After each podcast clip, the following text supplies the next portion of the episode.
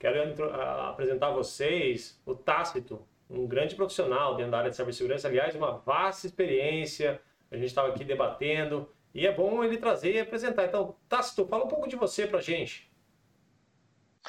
Ô, Rafael, muito obrigado. É um prazer estar aqui com vocês no Cyber Talk, compartilhar um pouco aí do nosso conhecimento, aprender com tantos outros programas que você já vem trazendo aí. É sempre bom ir lá, escutar um ou outro, a experiência de vários profissionais, temas diversos relacionados à nossa área.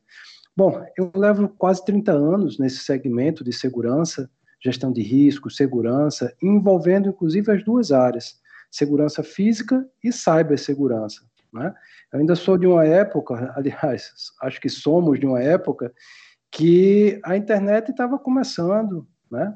O, o, os, os, sistemas informáticos ainda eram um pouco incipientes, e então a segurança física ainda era um pouco mais, mais presente do que a cyber. Só que o cyber veio como uma avalanche e passou por cima. E hoje essas duas áreas elas são indissociáveis. Né? Inclusive esse é um dos motivos pelo qual eu lancei esse, esse livro que a gente vai conversar um pouco sobre o tema dele, que é segurança cyberfísica. Né? É um termo que não existia em português, mas que é a junção dessas duas áreas, cibernética e física, que são, na verdade, duas, dois lados da mesma moeda. Né? Não são dois mundos diferentes. E, e, Tássio, a gente estava falando antes de entrar no tema aqui sobre né, o que aconteceu hoje, por exemplo, a gente estava debatendo, estou em Londres, você em Florianópolis, estava morando em São Paulo, via aquela vida corrida, né, e tudo isso mudou, né, então já faz praticamente eu ah, já estou há um ano, desde fevereiro, né, ah, trabalhando de casa, né, ah, nesse lockdown. Vimos que isso vai continuar e também vimos que também é possível, porém a segurança nunca, nunca foi tão necessária quanto, quanto o agora, né? E aí, o que, que, você tem visto aí que você pode contar para gente na visão sua e também a experiência que você tem nesse, dentro desse setor? Bom, Rafael, em São Paulo era assim, era, eu posso dizer até que era visto com maus olhos aquele que passava um dia trabalhando de casa, né? Era algo assim meio estigmatizado, porque o brasileiro tem, tem essa, essa mania, né? O, porque o outro está em casa, ele não está trabalhando, né? ele está fazendo outra coisa que não trabalho. E é, a pandemia veio para desmistificar completamente essa ideia. Aliás, todo mundo passou a trabalhar de casa pelo menos por um momento, né? embora hoje já tenha pessoas trabalhando no escritório, lá e cá, mas é possível. Aliás, quantas empresas já anunciaram publicamente que não vão mais ter escritório, que agora todo mundo trabalha de casa, né? ou que pelo menos 90% das pessoas vão poder trabalhar de casa. Isso é uma quebra de paradigma muito grande, falando agora de tecnologia e de segurança. Se antes você tinha toda uma estrutura centralizada fisicamente, é, é como se você montasse uma fortaleza. Então, tudo que tiver dentro da fortaleza está protegido. Saiu da fortaleza, já não tem mais o mesmo nível de proteção. E como é que é feito hoje se cada funcionário está trabalhando da sua casa? Ou seja, pensando nessa mesma lógica de analogia, é como se a empresa tivesse que montar a mesma fortaleza só que não agora para mil funcionários ou dois mil funcionários, montar essa mesma fortaleza na casa de cada funcionário e interligar todas essas fortalezas. Esse é o grande desafio. Em muito pouco tempo, descentralizar completamente a infraestrutura tá? para atender essa conexão remota entre os funcionários, muitos funcionários usando devices próprios, né? e não o, o equipamento da empresa, ah, os links, a conexão do funcionário e não uma conexão dedicada que a empresa é, adquiriu, que tem um outro nível de proteção. Então, esse é o maior desafio, não foi, ele continua sendo o maior desafio da, da maioria das empresas para esse novo normal que vai continuar daqui para frente. Né? É um pouco essa, essa, é, essa mudança que a gente está vendo acontecer algumas coisas para o bem, né? e outras para instigar e, e, nos levar ao desenvolvimento no curto espaço de Com tempo. Com certeza, e, e, é bom você citar isso. Aliás, assim, hoje o, o tópico é sobre infraestrutura crítica, então nada, nada mais agora para a gente também debater sobre o tema, já que sabemos que é, até aconteceu nos Estados Unidos, não, não referente a uma crise cibernética, mas a gente pode notar sobre é, o, o, o, cenário que teve da, da, neve, onde várias pessoas ficaram sem energia e, e, e, e, o tumulto que isso foi, né?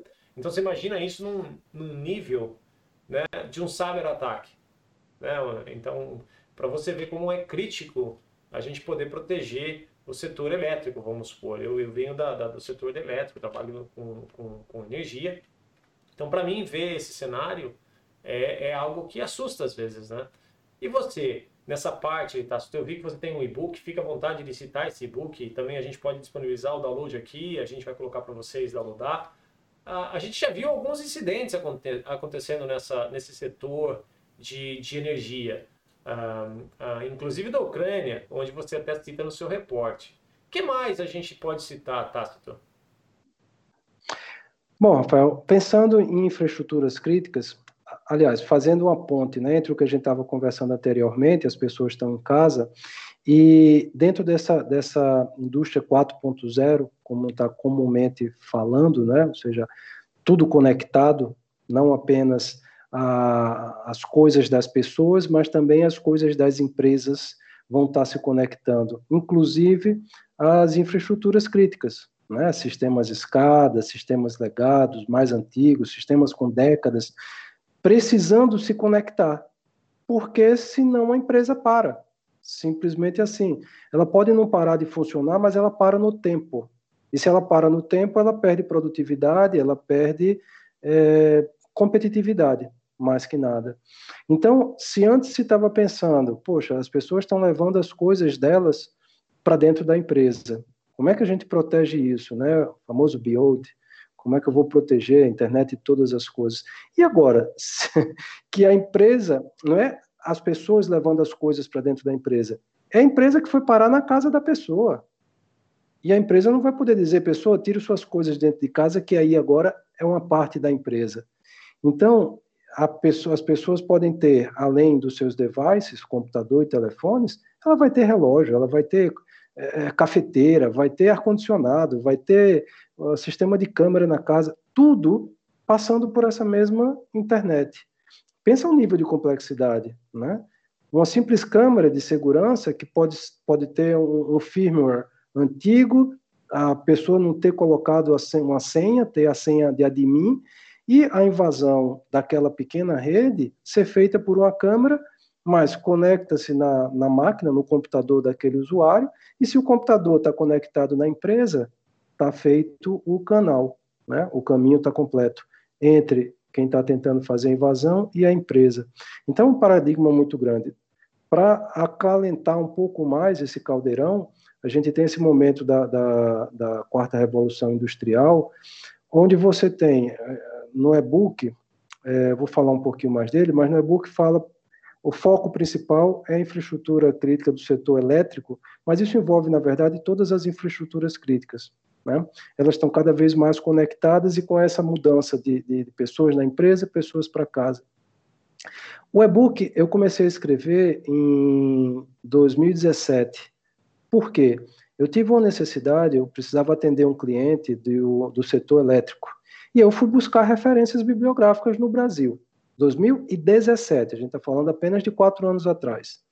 Eu só tive dois documentos, só encontrei dois documentos na internet aqui no Brasil falando de infraestrutura crítica. E o mais moderno deles datava de 2006. Então eu estava em 2017, o documento mais moderno era de 11 anos atrás. Falando de infraestrutura crítica e de, de internet, de conectividade, não significava nada. Tá? E aí eu fui fazer, bom, disse, não é possível que o mundo esteja assim. E aí eu fui fazer outras pesquisas. Para mim, dois países de referência nessa pesquisa passou a ser Estados Unidos e Espanha, tá? com características diferentes. É...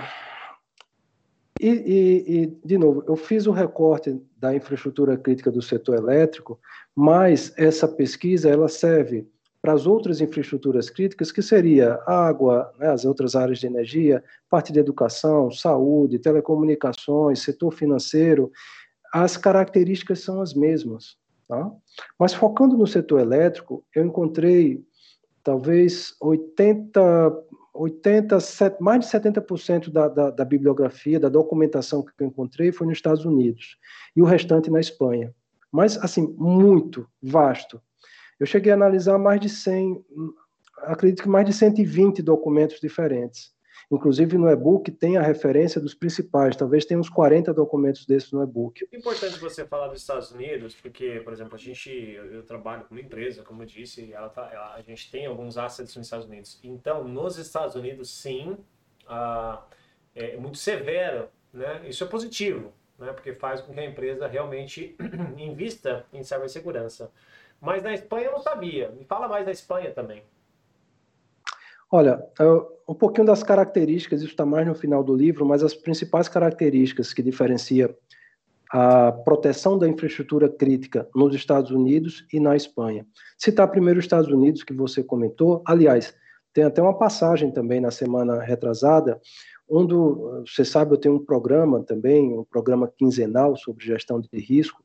Um dos convidados para o mês de abril é um americano na verdade, ele é filho de brasileiros, mas já vive nos Estados Unidos há quase a vida toda. E eu perdi o contato com ele durante quatro dias. É, foi até engraçado, né? A gente estava no começo da troca de informações, saber como é que ia ser o programa, e de repente nada mais. E eu disse, opa, será que ele desistiu? Né?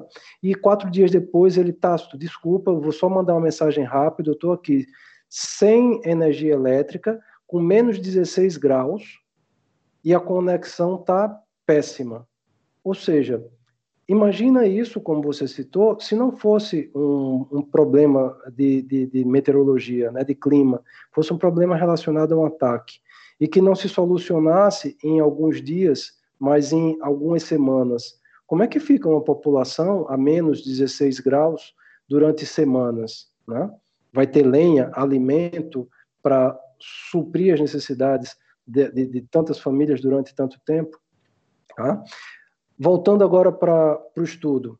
Estados Unidos, o que que o, o, eu trouxe dois fatos no livro, um da Ucrânia e outro dos Estados Unidos.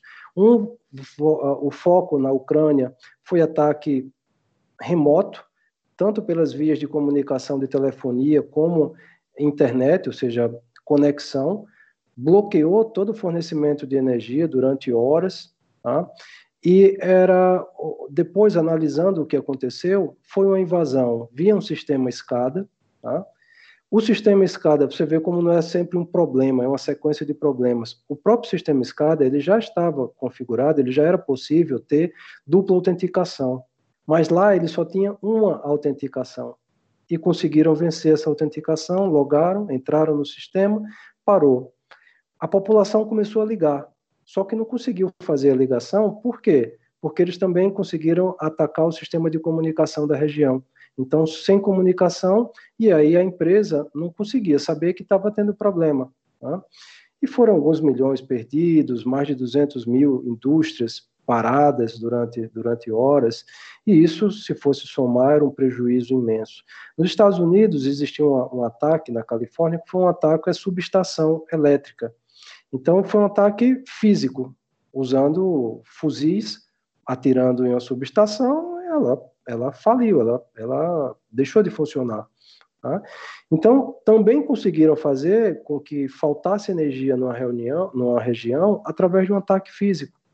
Então, essas realidades física e cibernética com foco em infraestruturas, a gente poderia citar várias delas em vários outros cenários e países.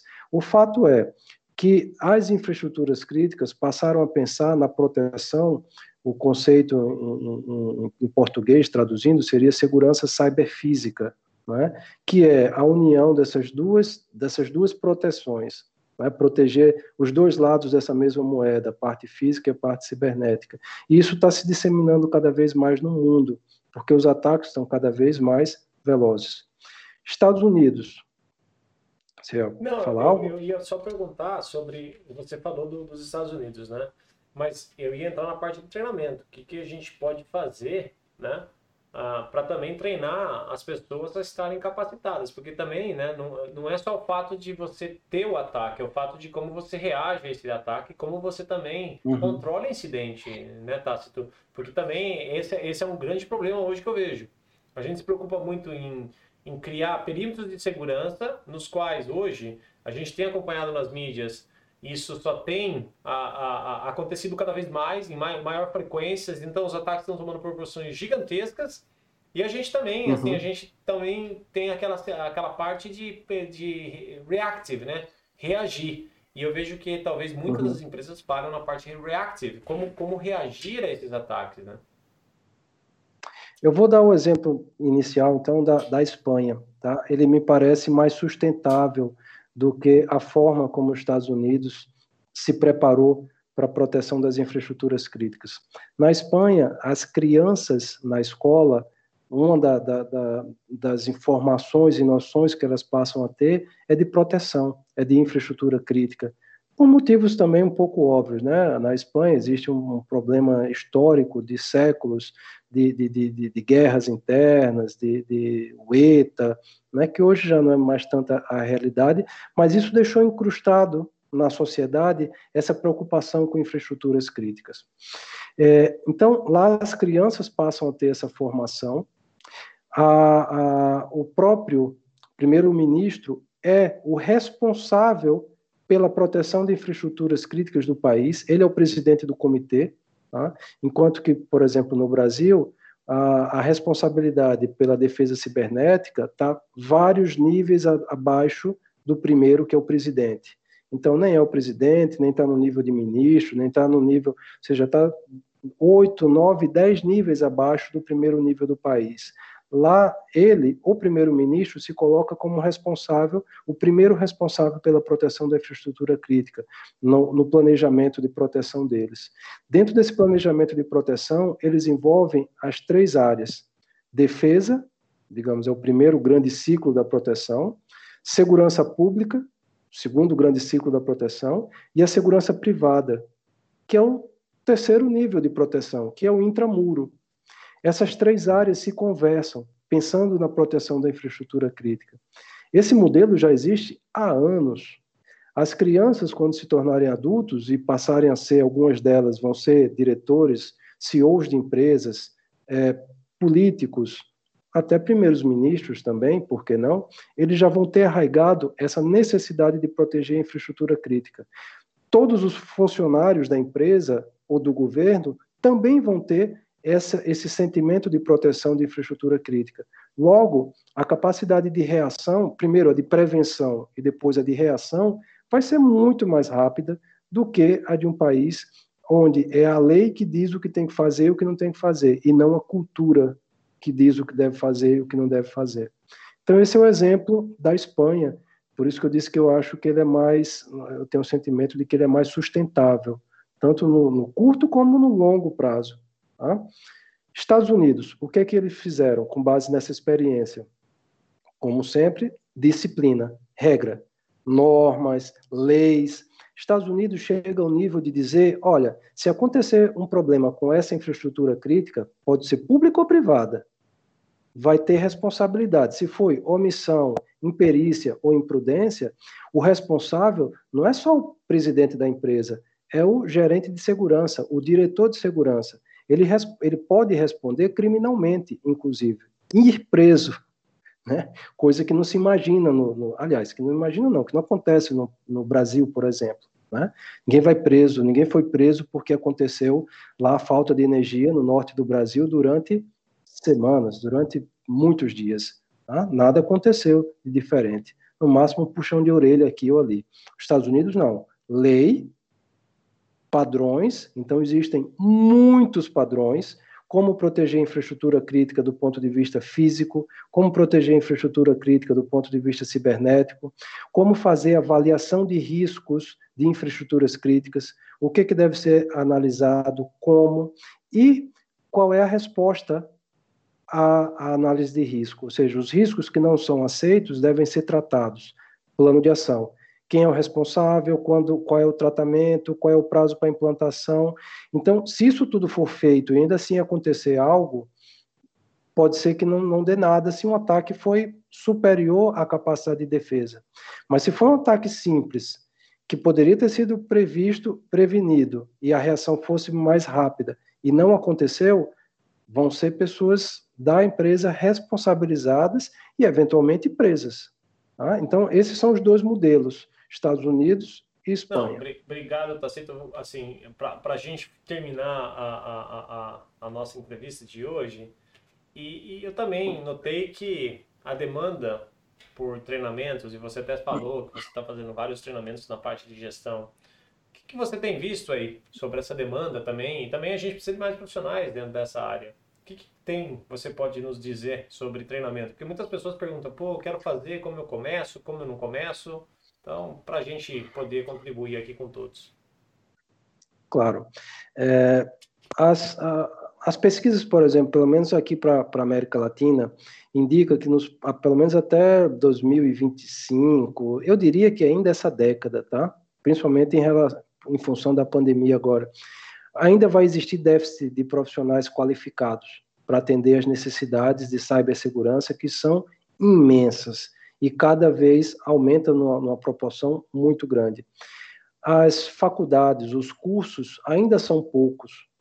Estados Unidos, por exemplo, está investindo, o país está incentivando as instituições de educação e facilitando para que profissionais se qualifiquem nesse universo de cibersegurança. E isso não existe no Brasil.